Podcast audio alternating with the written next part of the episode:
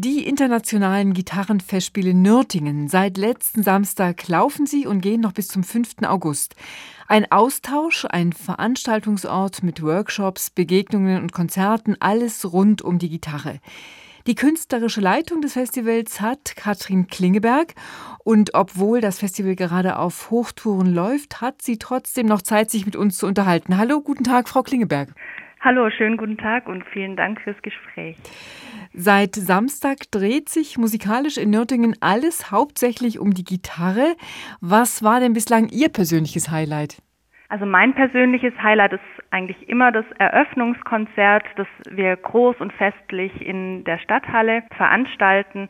Wir haben zusammen mit dem Philharmonia-Chor aus Reutlingen drei Werke für Chor und Gitarren aufgeführt, zwei Uraufführungen unter anderem, die speziell für die Festspiele komponiert wurden. Wie sieht es denn aus mit dem Publikumsinteresse? Wer kommt zu Ihnen und wie viele? Sind es genug Fans? Sind Sie zufrieden? Wir sind dieses Jahr wieder sehr glücklich, weil wir wirklich aus der ganzen Welt auch wieder Teilnehmer haben. Wir haben Konzertbesucher, die von weit her anreisen, aber auch hier aus der Region. Gitarrenfans gibt es eigentlich überall. Wir sind zwar eine kleine Community, aber die sind immer sehr treu und wir haben ausverkaufte Konzerte. Also ein bisschen Platz gibt es noch, wer noch Interesse hat. Aber es sind Laienmusiker, die selber Gitarre spielen, aber auch Studierende von überall. Also internationale Gitarrenfestspiele, das ist wirklich bei Ihnen nicht zu hoch gegriffen. In der Tat sind einige wirklich große Gitarrenstars, wenn man sie so nennen kann, bei Ihnen zu Gast. Ich nenne da nur Namen wie Matthew McAllister, David Russell, Johannes Tonio Kreusch. Aber warum Nürtingen? Das Festival gibt es ja schon seit vielen Jahren. Warum etabliert sich ein so hochkarätiges Gitarrenfestival ausgerechnet in Nürtingen? Da bin ich auch ein bisschen überfragt, muss ich sagen, denn die Festspiele gibt es schon länger, als ich lebe. Ich kenne die Festspiele auch schon als Kind. Ich bin hierher gekommen mit meinen Eltern, aber es gibt einfach einen, einen Gitarrenkreis, einen Kreis von Gitarrenliebhabern in Nürtingen, ein Verein, der hinter den Festspielen steht. Und die haben damals vor über 40 Jahren klein angefangen und so hat sich das etabliert.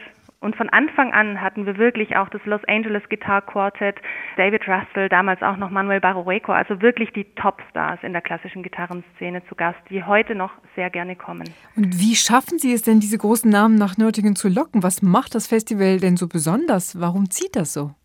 Ich glaube, die, die Atmosphäre, dadurch, dass wir alle auch im gleichen Hotel untergebracht sind, nach den Konzerten immer noch zusammensitzen, dadurch entsteht einfach ein Austausch, da sitzt jeder bei jedem an Tisch und das genießt einfach jeder. Also vom Topstar bis zum Schüler, der noch einen Studienplatz sucht oder einfach auch Hobbygitarristen, die gerne dabei sind. Und es ist wirklich für jeden ein Angebot da und jeder ist willkommen.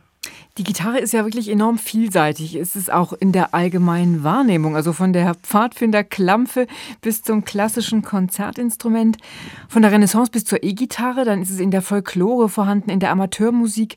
Überall taucht sie auf. Wie nähern Sie sich denn diesen unterschiedlichen Gesichtern der Gitarre? Also wir sind schon spezialisiert auf Musik, die auf einer Gitarre, auf einer Konzertgitarre mit Nylonsaiten gemacht wird. Aber wir sind offen für verschiedene Stilrichtungen. So haben wir auch im Eröffnungskonzert uns Richtung Weltmusik geöffnet. Wir haben im Abschlusskonzert am Samstag einen Flamenco-Abend. Da tritt Rafael Cortez auf mit seiner Truppe mit Perkussion und Tänzern. Und wir haben auch Michael Langer, der so Fingerstyle macht, Jazz, Latin, aber eben auf einer klassischen Gitarre. Und so öffnen wir uns eigentlich den verschiedenen Stilrichtungen, bleiben uns aber trotzdem treu. Wie ist denn so der Austausch dann unter den unterschiedlichen Interpretinnen und Interpreten? Gibt es da überhaupt einen Austausch? Selbstverständlich. Also es gibt auch ganz viele Teilnehmer, die verschiedene Workshops belegen, die zum Beispiel zu Michael Langer eben zum Latin-Kurs gehen, aber auch beim Festspiel-Ensemble, das eher klassisch geprägt ist, mitspielen.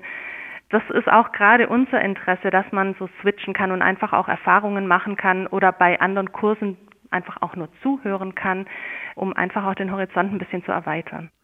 Wie präsent ist das Festival denn eigentlich in der Stadt Nürtingen? Sieht man dann überall Leute mit Gitarrenkoffer rumlaufen oder wie kann man sich das vorstellen? Genau so ist es, ja.